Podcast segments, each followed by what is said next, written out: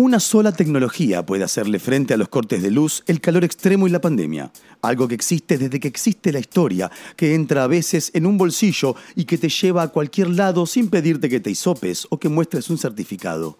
Nah, no me digas que inventaron un celular de realidad aumentada que funciona a batería solar. ¿De verdad es lo primero que pensaste? ¿Posta? Sí, sí, sí, sí. El cuartito de abogado, versión verano. Un programa de libros, entrevistas, textos, recomendaciones, todo en una hora, para hacerte el aguante cuando no aguantas más. Ah, ahí va, la respuesta era libros. No, nada, me perdí un toque cuando dijiste lo de los cortes de luz, porque si hay corte de luz, ¿cómo escucharías esto? ¿No te parece? Ay, la Yeti. La Yeti yo esta vez, mala mía. Bueno, me pongo a leer en el cuartito mientras espero que vuelva la luz. El cuartito de abogado.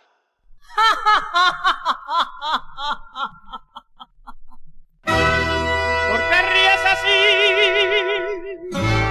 Y no tienes razón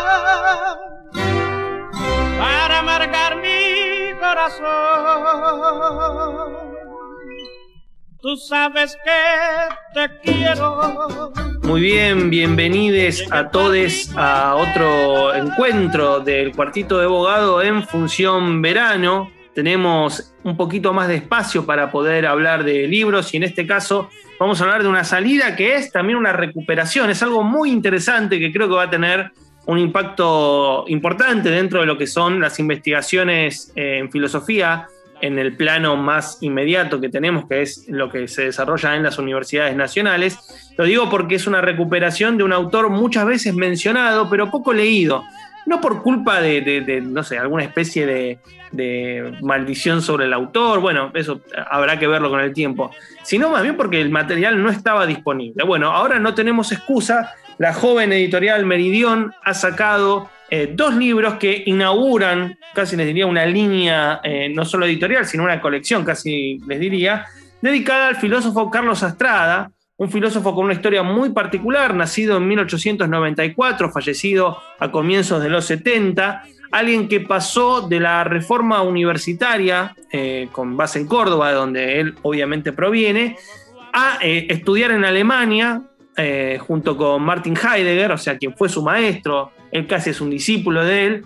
Eh, después eh, regresa a la Argentina a comienzos del 30 y empieza una búsqueda nacionalista que termina obviamente en el apoyo al primer gobierno de Perón, o sea, un acercamiento al peronismo que después se revela como una suerte de alejamiento, yo no diría total, radical, sino más bien una especie de alejamiento en función de una profundización en las búsquedas de Astrada que termina acercándose a la posición de Mao hacia el final de sus días. O sea, fíjense todo el arco intelectual. Bueno, de este filósofo, la joven editorial Meridión ha sacado un libro de 1945, Nietzsche, profeta de una edad trágica, y el primer tomo de Los escritos recogidos, que va de 1916 a 1943. O sea, del primer artículo de Astrada hasta el momento histórico en el cual se da el golpe que después terminará obviamente en el peronismo histórico. Eh, en, líneas generales, para hablar de todo esto, estamos con eh, Martín Prestía, quien es el responsable de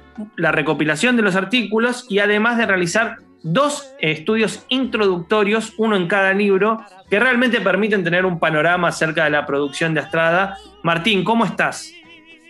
¿Qué tal, Fernando? Muy bien. Muchas gracias por este espacio y por tus palabras de presentación sobre los libros. Hice una larga introducción porque, digamos que acá estamos frente a un material largo, entonces había que estar a la altura de tanta cantidad de páginas. Para que tengan una idea, eh, los escritos recogidos, estamos hablando de eh, casi 700 páginas, sumado al libro de Nietzsche, que son casi 300 páginas. O sea, es una salida editorial con mil páginas encima sobre Astrada. Mi primera pregunta es cómo llegaste vos como investigador, como especialista en filosofía, a la obra de Carlos Astrada y qué es lo que te llamó la atención.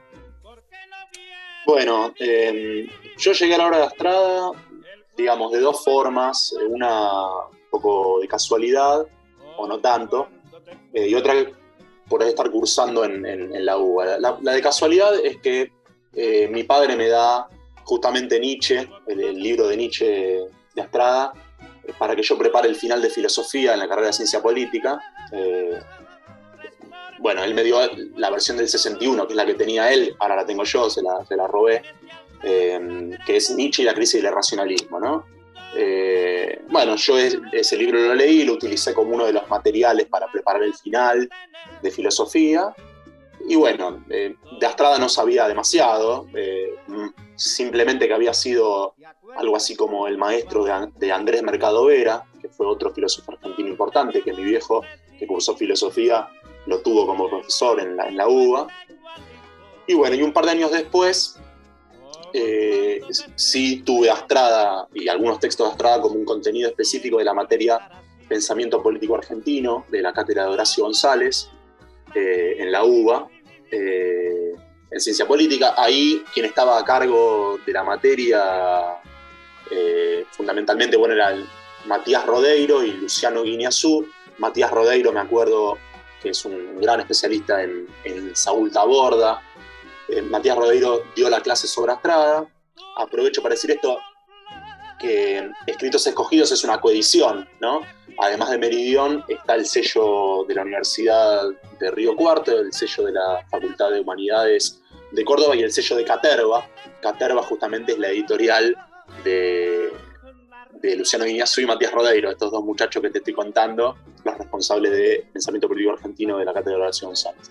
Y bueno, la, materia en esa época, en el año 2012, tenía como uno de sus ejes el tema de la soberanía y el tema de Malvinas, y se daba un texto de Astrada que es La Sociología de la Guerra y Filosofía de la Paz, que es una conferencia que Astrada dicta en el año 47 en, la Escuela de la Marina por pedido de Perón, donde habla de eh, la necesidad de un militarismo instrumental y un pacifismo de convicción, ¿no? Eh, utiliza esas ideas frente a eh, los militares, digamos, o sea, es, es, una conferencia muy importante, está basada en ideas de Scheller y donde él conecta algo así como la esencia argentina con estas ideas de una paz de convicción y un militarismo instrumental, es decir, que la, eh, corporación militar tiene que estar subsumida bajo la, directiva política. Ese es como el, eh, el sentido de esa conferencia. Y eh, bueno, me pareció, yo tenía 22 años, me pareció una cosa muy, muy espectacular esa imagen ¿no? del filósofo dictando esa conferencia por pedido de Perón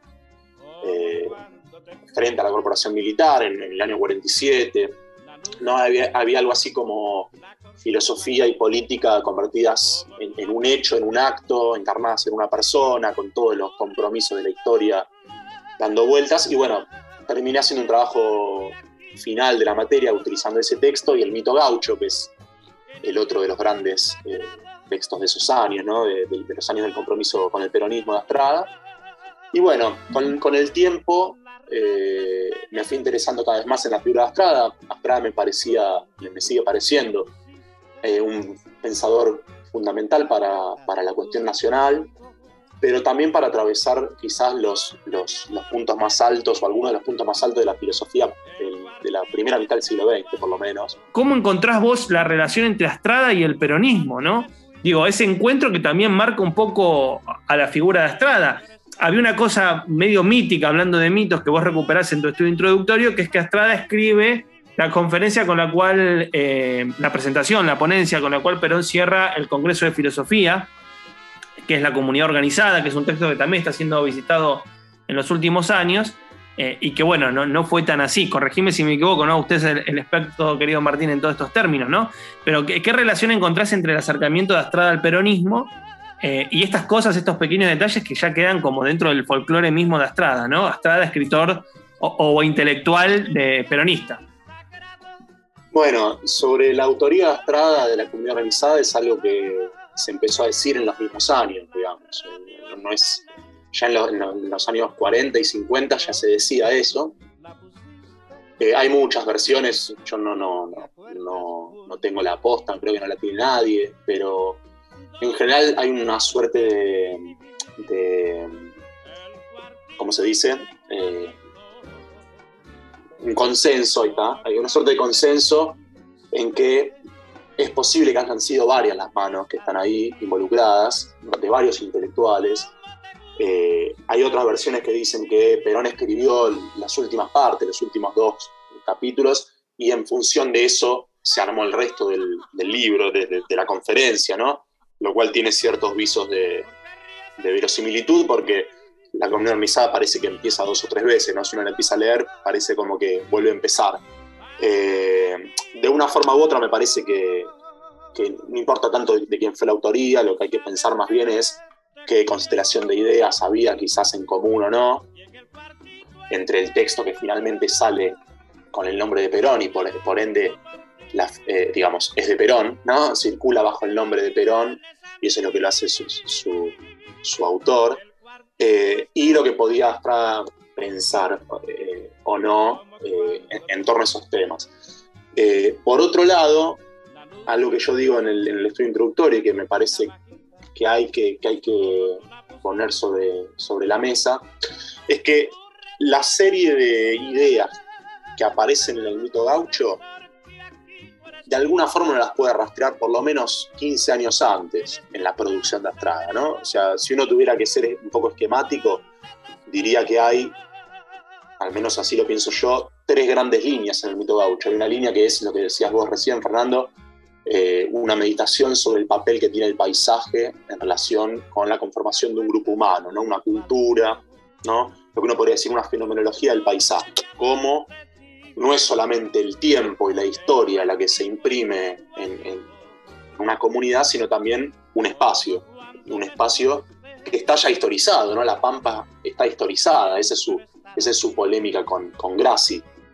Por ejemplo, Ernesto Grassi, el filósofo italiano que viene a Argentina en el del 49, que dice que la Pampa es ahistórica, América no tiene historia, y Astrada dice, no, bueno, toda naturaleza está ya historizada.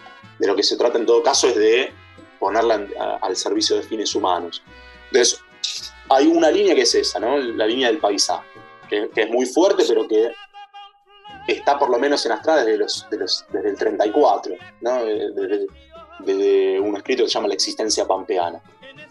Luego hay toda una línea que es la tematización sobre el papel del poeta en, eh, en relación con la política y la historia la historia en el sentido fuerte del término, en el sentido heideggeriano, en el sentido de una eh, creación de mundo, no la historia que se escribe con fechas cronológicas, ¿no? Eh, bueno, esta, esta línea en Astrada está también, por lo menos de los años 37, 38, hay una serie de artículos muy, muy interesantes que después hasta los recoge en su libro Temporalidad, donde él trata de pensar cuál es el papel que tiene el poeta como aquel que eh, nomina eh, y, funda una comunidad, ¿no? instaura a través de un verbo poético, creador, una comunidad, que después eso es lo que va a encontrar en la figura de Hernández, Astrada, ¿no?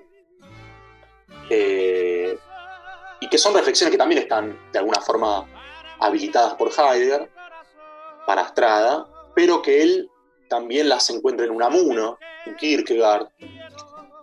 Y después hay toda otra línea que ya es más bien, uno podría decir, de, política concreta, entre comillas, ¿no? que es el papel de la formación política. Que eso es lo que uno podría ver hacia el final del, mito gaucho, que es el papel que ciertos valores tienen en la, instauración de una comunidad, el, el papel que tienen los modelos ejemplares, eh, el Martín Fierro como un propio modelo ejemplar, eh, que eh, coagula una, serie de, ideales y de valores que tienen que eh, volcarse en nuevos moldes. ¿no? El gaucho no es el gaucho de los años del siglo XIX, dice Estrada, ¿no? Recuperar el gaucho no es recuperar esa figura sociológicamente ya perimida, sino más bien qué de la figura del gaucho puede volcarse sobre nuevos moldes de cara a, reconstruir o, proyectar una comunidad argentina, una comunidad verdaderamente argentina. Y esa meditación también uno la puede reconducir hacia los años 30 también. Entonces, ¿por qué digo todo esto? Porque a veces decir el mito gaucho es el libro de Astrada del peronismo, simplemente pareciera que Astrada lo escribe como una especie de mero legitimador, una especie de... Claro, sí, eh, como que estuviese poniéndole el sello intelectual a un movimiento político. Exacto. Yo creo que se compromete con el peronismo porque ve en el peronismo algo de todo lo que él ya viene eh, pensando, deseando para su, para su país, digamos. Y que se. Y bueno, y después. Porque si no, no se explica tampoco la revisión del mito gaucho en el 64, que él le agrega toda una, toda una serie de, de pasajes y de profundizaciones sobre el mito, ¿no? Bueno, me olvidé de decir, eh, estas tres líneas que yo señalé, ¿no? El, el, tema del paisaje, el tema de los valores y la política y el tema del poeta, se, de alguna forma conducen todas al, tema del mito. Eh, bueno, en la versión del 64, él agrega toda una reflexión sobre el mito, ya profundiza en esa reflexión, mejor dicho, eh, y tiene unos pasajes bastante, bastante fuertes contra el propio Perón y contra el propio peronismo.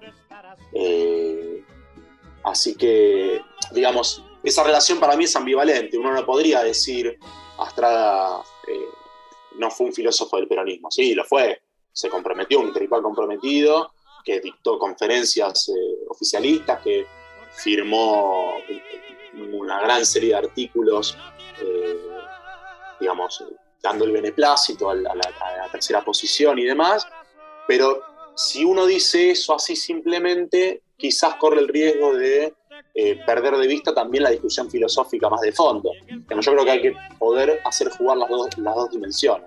Sí, hay que decir también que, la figura de Estrada, además de su adscripción al peronismo, tiene algo que, vos mencionás con muchísima prudencia en, el estudio introductorio de, de, los escritos recogidos, que tiene que ver con el entusiasmo inicial que siente por eh, el ascenso del nazismo, ¿no? Con todas las complejidades que eso tiene. Eh, digamos, no, podemos eh, decir con soltura eh, Carlos Astrada nazi, porque sería erróneo, pero tampoco se puede negar que hay un, una especie de acercamiento a un movimiento nacionalista de derecha que ya en, sus bases de sus principios tiene como algunas propuestas muy claras de, de obviamente de racismo, de, de antisemitismo y demás. Pero a ver, pongan también en el mismo mix el hecho de que después Astrada se acerca al peronismo y después se acerca a la filosofía de Mao. Eh, digo, al pensamiento maoísta, a lo que Mao representa como una revolución del tercer mundo con, un fuerte anclaje comunista. Eh, obviamente, no podés resolver esto en dos minutos, querido Martín, pero a lo que voy es, eh, pa para aquel que está escuchando esto, ¿cómo te parece a vos que se puede pensar esos tres momentos, ¿no? Ese entusiasmo eh, por, por, por, por, el movimiento nazi al, comienzo de los 30, mediados de los 30 en realidad, el acercamiento a Perón y después el acercamiento a Mao, ¿no? Como si fuesen tres líneas que uno podría decir son tres líneas nacionalistas pero cada una con una clave muy diferente que, que, más que similitudes marcan tajantes diferencias. Bueno, ahí habría que agregar una, una línea más que quizás completa un poco la, la, la parábola, quizás la hace más, por ahí hace la parábola un poco más difícil aún de, de comprender, pero la línea que faltaría ahí sería el entusiasmo por la revolución soviética, ¿no? Sí, claro. ¿no? Paralela, paralela al compromiso de, de Astrada con eh, la reforma universitaria, ¿no? Que, que digo, tampoco claro. hay que dejarla de lado. La política que la reforma universitaria inaugura, donde Astrada participó fuertemente, da un discurso en el 19, eh, tipo eh, primera plana, ¿no? En todos lados. Digo, un tipo que tiene esos cuatro momentos, sí, de Martín. No, bueno, eso, hay un compromiso, hay un, hay un entusiasmo por la revolución soviética que, que no merma nunca, digamos, de hecho, eh, eh, cesa en su, en su entusiasmo por la revolución rusa cuando, cuando la Unión Soviética entra en la coexistencia pacífica, ¿no? en los años 60, y ahí es donde, en el debate entre China y la Unión Soviética, él se decide por, por China. Pero cuando él es peronista también banca a la Unión Soviética, ¿no? Y en este texto que vos decís de la, la, Nueva Alemania, concretamente, ¿no? ese texto del año 34, en el que Astrada manifiesta un cierto entusiasmo por la Revolución Nacional Socialista, no, lo, digo, lo digo a propósito, Revolución Nacional Socialista, es decir, los componentes revolucionarios son radicales en el sentido de ir hacia la raíz, ¿no? eso es lo que le interesaba a Heidegger también, eso es lo que ven esos primeros años, igual que el propio Heidegger. Eh, y bueno, en el, propio, en el año 34, cuando escribe La Nueva Alemania, también celebra la Nueva Rusia, la Rusia de Stalin. En el año 45, cuando escribe el Nietzsche, el otro libro que salió, que, vos decías hace un rato, eh, y que es un libro de un nacionalista eh, comprometido ya con, lo que de a poco comienza a, a, vislumbrarse, que es el peronismo, también celebra la, Revolución Rusa. Eh, o sea, son, son, son eh, momentos difíciles de encorsetar, difíciles de encasillar. Sería muy, muy apresurado tratar de solucionar el tema, entre comillas, no hay un problema que solucionar, digo, tratar de eh, arrojar luz con etiquetas ya prefabricadas, eso quiero decir. Una cosa que también me parece muy interesante, que es que el, punto de unión entre el existencialismo alemán y el pensamiento comunista, yo creo que Astrada lo encuentra volviendo al joven Marx, ¿no? Al Marx de, los manuscritos del 44, ¿no? Mucho más preocupado por la deriva alienante de la lógica del capitalismo que sería como su gran punto crítico. Sí, bueno, ahí, ahí exactamente, ¿no? Ese, ese texto que es fundamental, que es eh, Marx, eh, Heidegger y Marx, ¿no? la historia como posibilidad fundamental de la existencia, que es un texto del 32, un texto eh, donde hay un acercamiento muy temprano entre esos dos pensadores. no es solamente ese texto, hay toda una serie de textos en esos años donde él se vincula de alguna forma con el pensamiento de Marx. Es un Marx eh, antidogmático, ¿no? antieconomicista. Eh, lo que a Astral le interesa en esos primeros años es, la, noción de praxis, ¿no? la noción de, la, práctica como, eh, digamos, eh, en, sus alcances nociológicos, es decir, el hombre tiene un trato pragmático con el mundo, y eso es lo que, lo que desarrolla luego la teoría, en sus, en sus alcances ontológicos y antropológicos, es decir, el hombre modifica la naturaleza y al modificarla se modifica a sí mismo, no, hay una esencia invariante en la historia, y justamente como la, la, historia en el fondo no es más que una acumulación de praxis eh, social. Viene en la línea, como decías vos, del joven Marx, del, Marx de los manuscritos del 44, de la ideología alemana, de las tesis de sobre Feuerbach. Ese es el Marx que le interesa. Pero ese Marx en los 30 él llega desde el existencialismo. ¿no? uno podría decir, y desde el vitalismo juvenil también. Uno podría decir, su primer acercamiento a Marx no es para, para, para, para tener herramientas eh, de, revitalización del materialismo histórico, como podían estar pensándolo Gramsci, sino más bien para pensar en sus alcances más concretos el existencialismo. Eh, recién en los años 50 va a ser un poco más profundo ese, vínculo y ya sí va a asumir, creo yo, eh, su, plena inscripción al marxismo, eh, donde empieza a ver justamente los límites que tenía Heidegger. Al mismo tiempo hay que pensar, Heidegger en los años 40 escribe la carta sobre el humanismo. Claro, que, eso ya él lo considera como... Eso es lo claro, ese es como el, el, motivo mayor de crítica, ¿no? Eh, él piensa que no, que hay que, hay que recuperar una dimensión humanista para el pensamiento filosófico y político. Eh, para todos aquellos que tengan ganas de meterse en la filosofía de Carlos Astrada, un pensador alucinante, eh, obviamente repleto de contradicciones, pero por eso mismo interesante, ¿no? Que muestra también un pensamiento plástico que va eh, pensando en sintonía de lo que va sucediendo en su tiempo, que nunca abandona, como bien dijo Martín, esta, esta cuestión que está en los inicios de, su formación como intelectual y que va llevándolo por eh, diferentes lecturas, ¿no? Es alguien que parece que siempre va eh, sumándole complejidad a un acercamiento que está en los primeros textos. Bueno, para ver todo eso, es por demás recomendable meterse a escritos escogidos, artículos, manifiestos, textos polémicos, el tomo 1 que recoge todos artículos de Carlos Astrada de 1916 a 1943, con estudio de Martín Prestía y obviamente los prólogos que mencionó Martín de Guillermo David y Horacio González, algo que sale eh, una, suerte de esfuerzo editorial entre el sello Caterva, la editorial que mencionábamos, Meridión, y eh, la editorial de la Universidad Nacional de Córdoba, ¿verdad? Y, y de Río Cuarto, sí. Y de Río Cuarto, ahí va.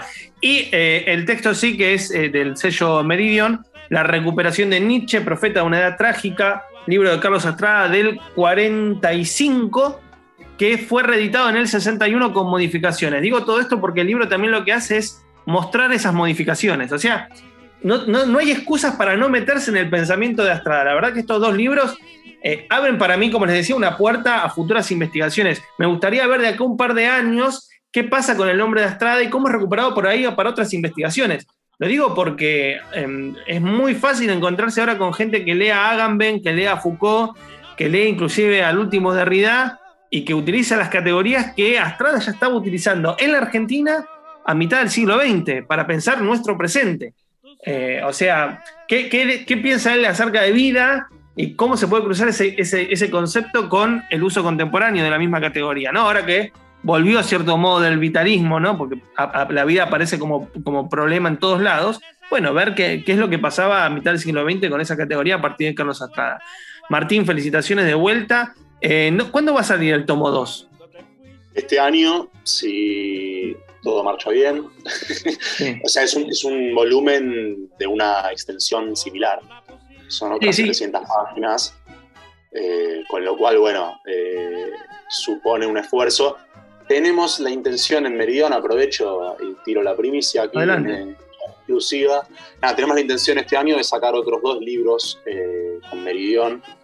El mito gaucho, volver a sacar la, la edición que había hecho, que había preparado Guillermo David, la edición crítica que preparó ya hace como 15 años, salió, salió ese, ese libro, entonces queremos reeditarla, quizás con algunos apéndices, y porque además este año se cumplen 150 años de Martín Fierro, Claro. de José Hernández. Entonces aprovechar, ¿no? ya que el mito gaucho también es una exégesis filosófica de Martín Fierro, bueno, aprovechar volver a sacarla.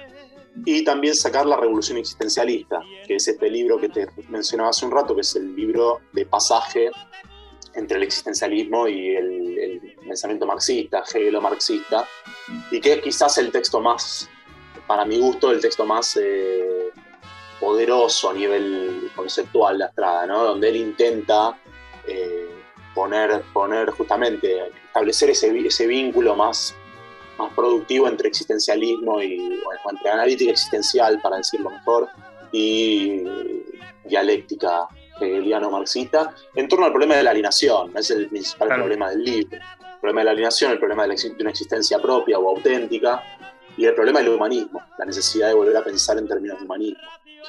Eh, así que bueno, eh, ese es el plan. Y bueno, también sacar el tomo 2 de, estos- de estos textos, otra vez, recuperando los, lo- los escritos que han quedado dispersos en diarios, en periódicos, revistas, conferencias, ¿no? que es igual que el tomo 1.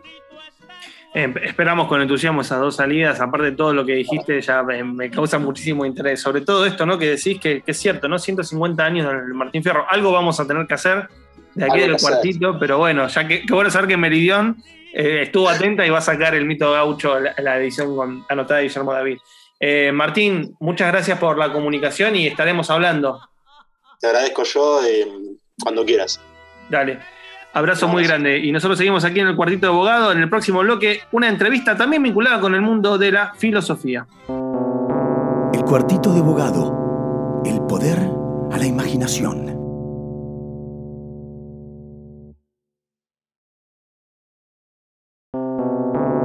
El cuartito de abogado. Un trampolín para que te tires de bomba a la pileta de la lectura. Partes mínimas. Una pausa con forma de cuento. ¿Quién será ese chico que tanto me mira cuando estoy tomando mi clásico café a las 5? Lo veo casi todos los días hacer lo mismo. Acercarse al vidrio del bar, mirarme directo a los ojos y sonreír, convincente, atrevido.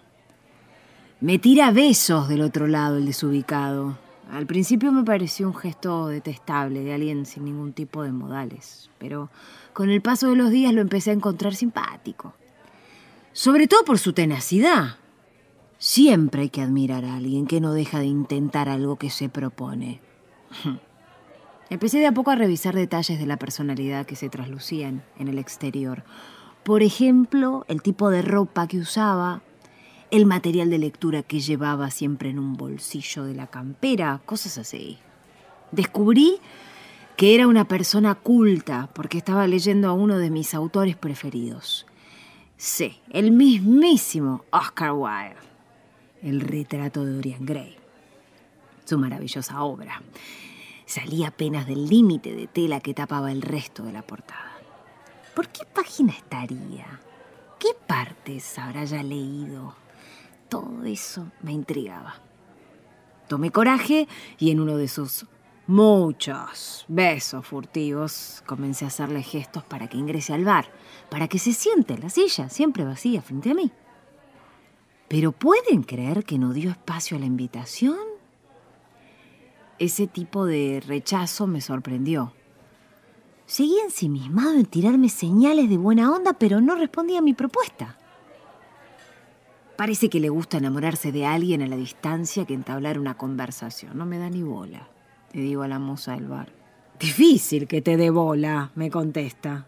El vidrio es espejado, ni sabe que estás adentro. Lo único que ese tipo está viendo es su propio reflejo. Partes mínimas. Lo que escribe Fernando Bogado, que yo te cuento.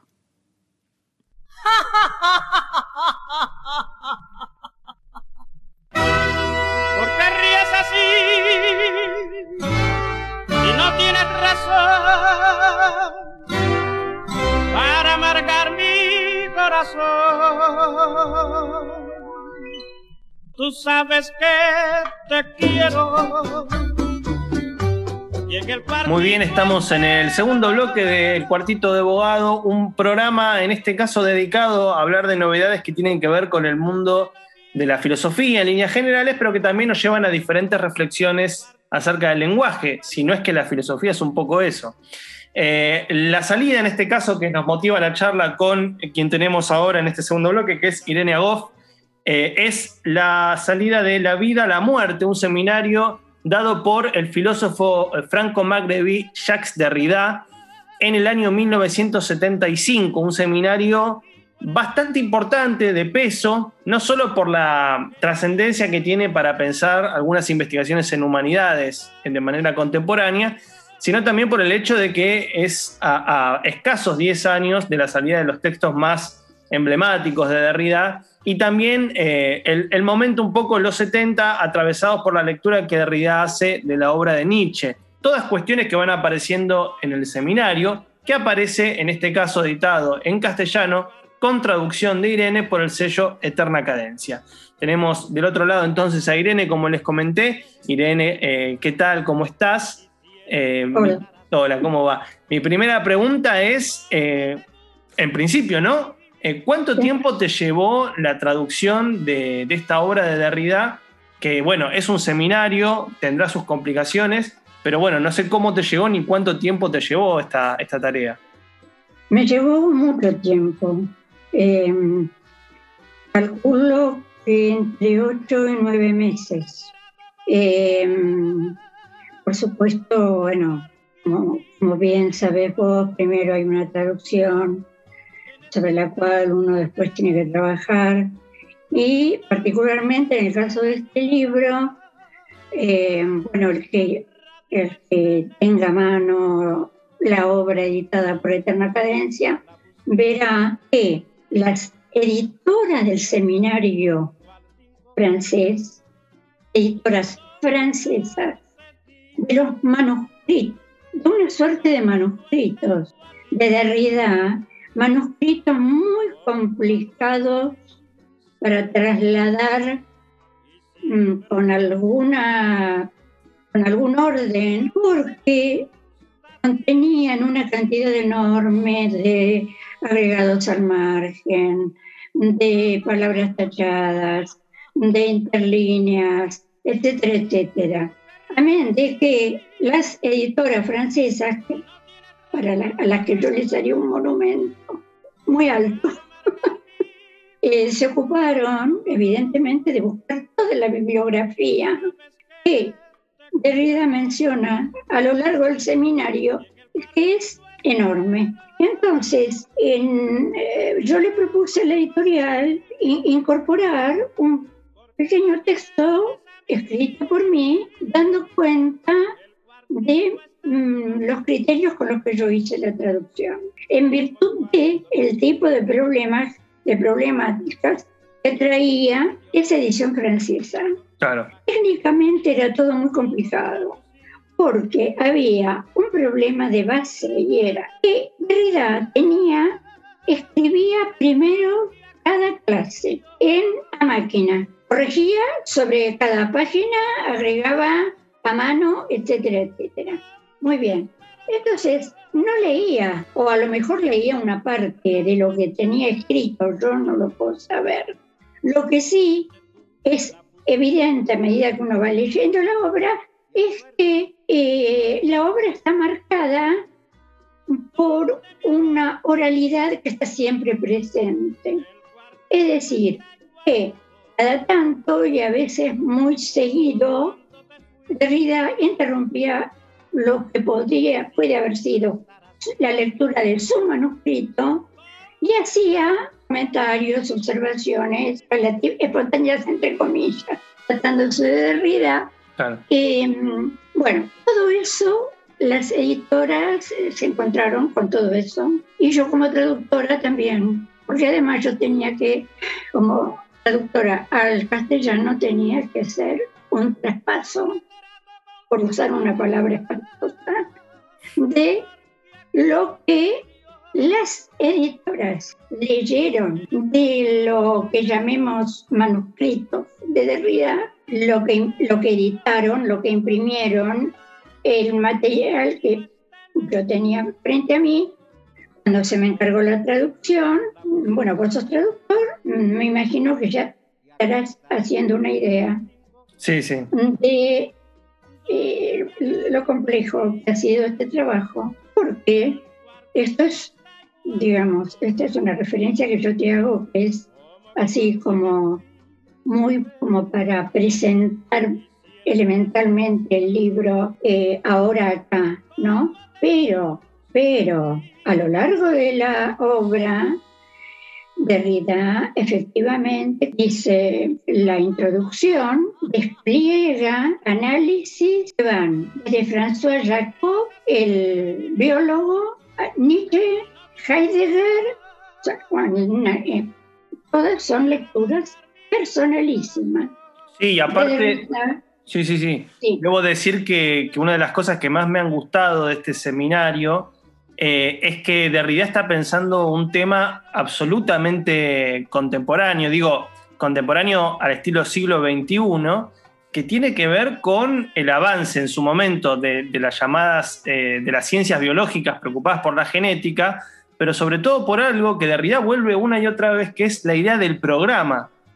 Y está buenísimo porque el cruce que hace Derrida es el programa pensado en el sentido de la programación genética, o sea, lo que queda dentro y fuera de la reproducción, pero cómo habría ahí como una suerte de analogía eh, medio flotante, porque nunca es tan estricta, ¿no? Hay algo que él dice que es la analogía imposible, lo reformulo con mis palabras, ¿no? Pero está hablando de una analogía que medio que se puede y no se puede, con la idea misma del programa educativo, ¿no? Estamos en una semana muy atravesada por la reflexión educativa. Estamos, para aquellos que nos escuchan en, quién sabe cuándo, en enero de 2022, y justamente hay preguntas acerca de, bueno, cómo enseñar eh, después de la pandemia o durante la pandemia, no sabemos cuándo va a terminar esto. La idea de para qué sirven las instituciones escolares está en primera línea y Derrida reflexiona sobre eso con la idea de programa, ¿no? como esta cosa de qué es lo que se enseña, qué es lo que va a quedar fijo, y está muy vinculado con lo que dijiste vos, Irene, acerca de cómo Derrida daba clases, ¿no? La idea de qué,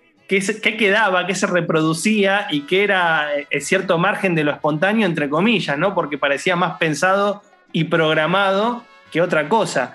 Eh, mm. Digo, vos con, con, el conocimiento que tenés, sos traductora, pero también sos una persona muy formada en disciplinas que tienen que ver con las humanidades. Eh, ¿Qué es lo que te pareció rico? Siempre no pregunto desde el lado entre lectora y, traductora de este seminario, ¿no? Yo mencioné la idea de programa como aquello que me quedó, pero no sé vos. Mi formación en humanidades es relativa. Ah, bueno. No, yo, yo lo digo por tus textos, ¿eh? yo le- leí, Sí. te leí ahí Si por, por la web y vi. Si vos te vas a ir por los autores y títulos a los que yo he tra- traducido a lo largo de varias décadas, porque soy una persona bastante grande, eh, pensar que mi formación en humanidades es importante. En realidad, como he traducido sin parar durante muchos años, uno fija una fecha de entrega con las editoriales. Yo particularmente soy bastante cuidadosa, ¿no? En cuanto a los tiempos, etcétera, iba medio saltando de una cosa a la otra. Y además iban cambiando los temas que se me proponían. Como en lo que sí traté de formarme realmente desde el punto de vista teórico fue en psicoanálisis. Esto estuvo asociado a una serie de situaciones personales, pero en lo que tiene que ver con mis traducciones, ocurrió que paralelamente ciertos editores me daban a traducir libros de psicoanálisis, en particular lacaniano. Lo he traducido del seminario de Lacan, además de, eh, bueno, ahí, sí, sin llegar a ser en absoluto experta en algo con tantos matices, eh, con una profundidad enorme propias del discurso lacaniano, es, eh, digamos, en donde más puse la cabeza mientras traducía.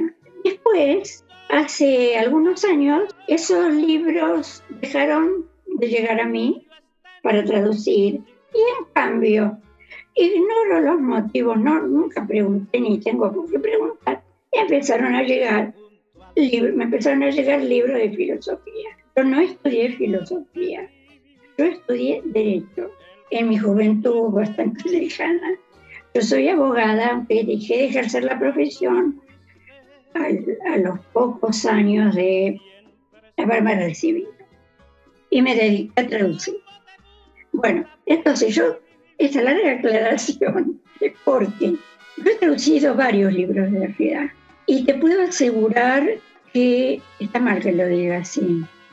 Pero en particular uno, que no sé si vos conoces, es un libro escrito enteramente por Derrida, no un seminario, que se llama, en mi traducción castellana, El tocar Jean-Louis Nancy. Jean-Luc Nancy. Le touché, guion, Jean-Louis Louis, eh, Jean-Luc Nancy, sí. Nancy. Bien. Es un libro terriblemente complicado de traducir. Eh, antes había traducido otro mucho más simple. Se me formó como una especie de prejuicio. Derrida era demasiado para mí. Entonces ese libro al que me estoy refiriendo ahora tiene una cantidad de notas de traducción descomunal. Ahí sí hay deconstrucción. Ahí supe lo que era la deconstrucción en el, en el pensamiento de Derrida. No Claro. tanto, no tanto en el seminario. Ese libro es posterior en su eh, factura por parte de Derrida.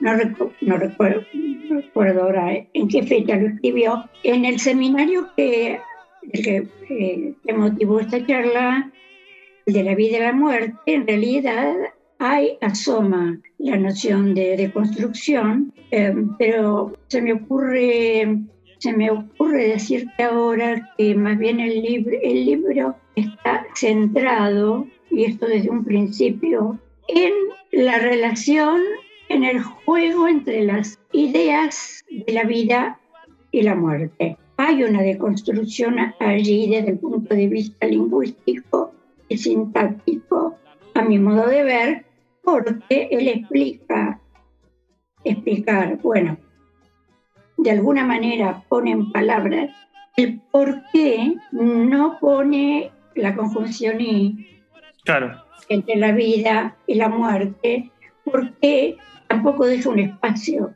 tampoco pone un guion, eh, nada. Para llegar a eso, para que un lector, en este caso me- yo como lectora, eh, para llegar a explicármelo, obviamente tuve que atravesar el libro o ser, o ser atravesada por él, más vale, lo segundo. Le tengo una profunda admiración tras haberlo detestado a, a partir de la traducción del libro sobre el, lo touché. Claro. Sí, y aparte hay una cosa que me, interesó mucho de, tu traducción, que es que en una de las notas justamente remarcas el problema de utilizar algunos conceptos, por ejemplo, el, concepto de difference, que siempre es difícil traducirlo al castellano, vos optaste por una opción que me parece la más noble, que es la de diferencia. Eh, esto lo reponemos para aquellos que nos escuchan, que por ahí no, han eh, visto, leído o atravesado la, filosofía de Derrida, pero Derrida es muy conocido por un conjunto de conceptos. Uno está muy en boga en la actualidad, que es el de deconstrucción, retomado por Judith Butler para pensar la lógica de géneros, pero que en realidad eh, eh, Derrida lo piensa en una manera mucho más abarcativa, ¿no? La deconstrucción sería este movimiento del pensamiento filosófico por desarmar el, gran sistema de pensamiento logocéntrico y ver cuáles son aquellos puntos de tensión muchas veces silenciados por la gran arquitectura del pensamiento. Eh, y obviamente mantener esa tensión y no silenciarla nuevamente con otro sistema. Y diferencia es una palabra que inventa Derrida eh, que juega justamente con el hecho de que différence en francés se, puede, se pronuncia igual si se escribe con A o con E. Lo que Derrida quiere remarcar es que la difference con A suena igual que la difference con E y que en realidad eh, hay algo que la palabra no puede captar que solo lo capta la escritura, justamente para desarmar la oposición típica del pensamiento occidental, en donde se cree que la oralidad transmite mejor las ideas que la escritura. Derrida dice, no, momento, desarmemos esta, esta especie de juicio de valor de la historia filosófica porque hay algo que la oralidad nunca va a poder reponer, que es la diferencia entre difference eh, con E y difference con A.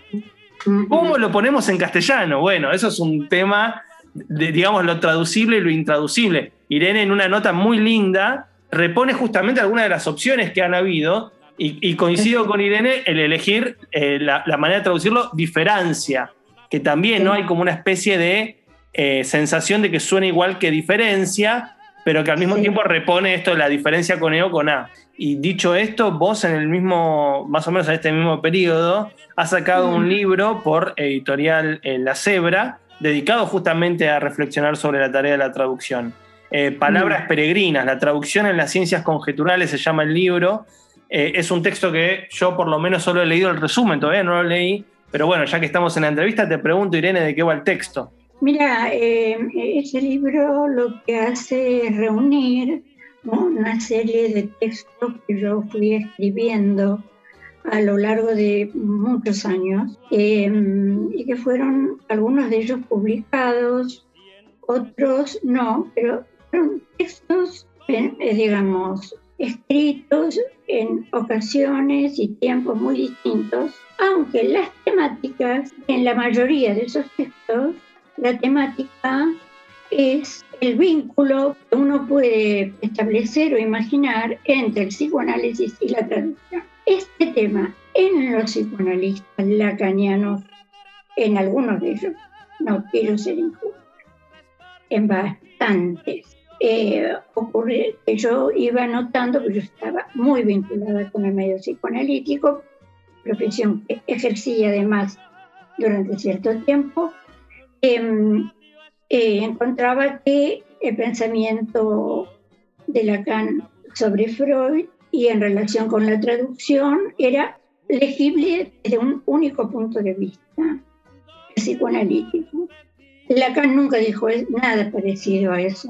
Las pocas veces que eh, habló de, de la traducción en sus seminarios, yo disiento absolutamente de esa postura. En cambio, en cambio, tuve la suerte de traducir algunos libros de Bárbara Casán, eh, el último de hace pocos años, Elogio de la Traducción. Ella es una filóloga, filósofa francesa eh, miembro de la Academia, de la Académie Française desde hace pocos años, una intelectual muy reconocida primerísimo nivel y experta en el tema de la traducción desde el punto de vista de lo intraducible. Terminó siendo, para mí, a mí me abrió, a mí me cambió de plano. me cambió de plano, me cambió el punto de mira en cuanto a estos temas, aunque esas objeciones que yo me hacía y hacía en algunos de los textos, que te digo que están en este libro, eh, señalaba, no hay una, no hay en la traducción de textos psicoanalíticos una única, un único punto de vista, de ninguna manera, pero de ninguna manera. Eh, no sé, hay una equiparación que hay algunos analistas que hacen entre la interpretación psicoanalítica estrictamente considerada en la práctica psicoanalítica y la traducción lingüística. Entonces, em, la lectura de, la obra de Barbara Kazan me ayudó a poner orden en, eh, esos embriones de, ideas que yo tenía acerca del tema. Y bueno, em, hay un capítulo del libro que justamente marca eh, esta relación em, mía con la lectura de Barbara Kazan, que se llama Presentación del elogio de la traducción.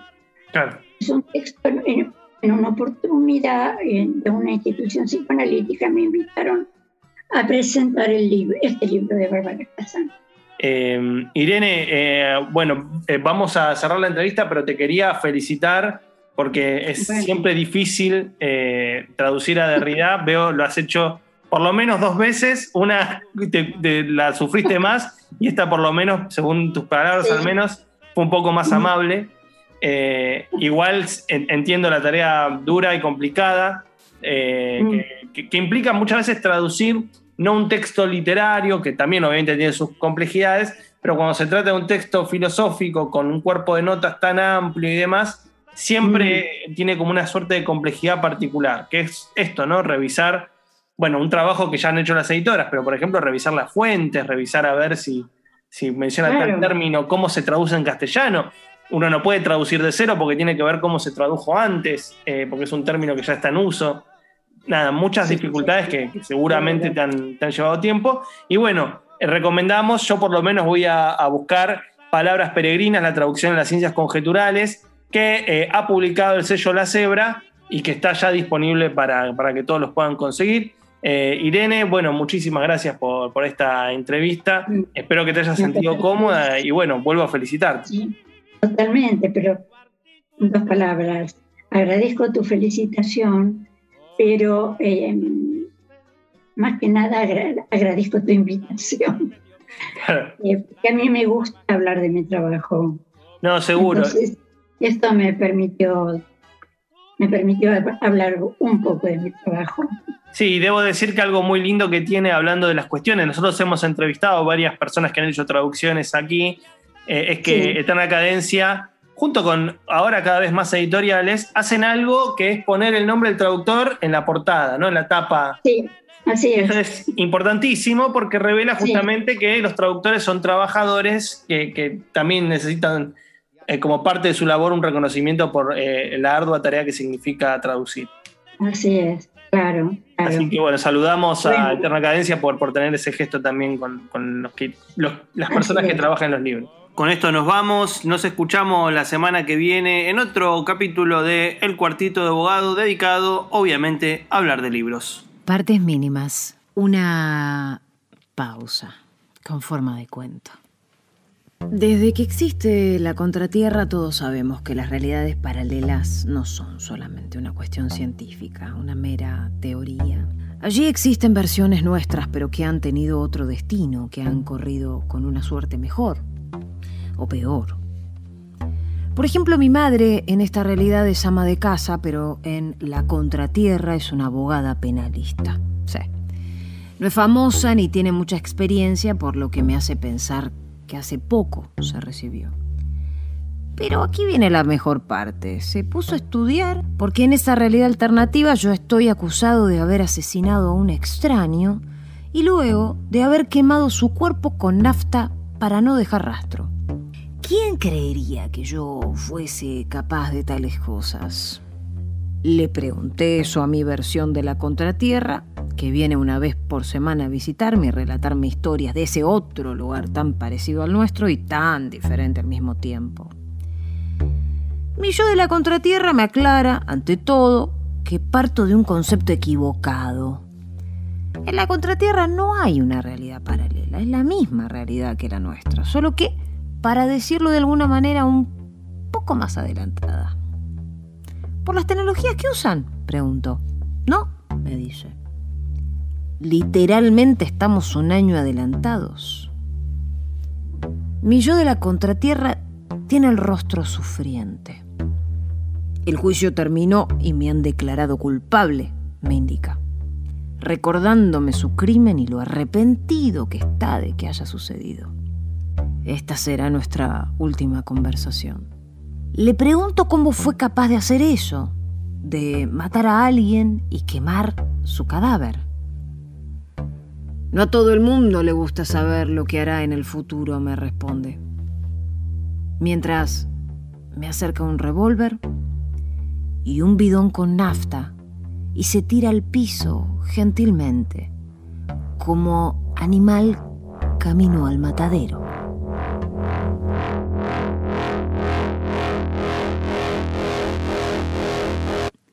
Partes mínimas. Lo que escribe Fernando Bogado, que yo te cuento. Cerramos la puerta del cuartito, pero solo por hoy. Si te quedaste manija o picaporte, puedes escuchar todos los capítulos del programa en el canal de Spotify, El Cuartito de Abogado, o seguir la cuenta arroba. Y si no, no importa. Que nada te distraiga del libro que te distrae de todo. Hasta la semana que viene.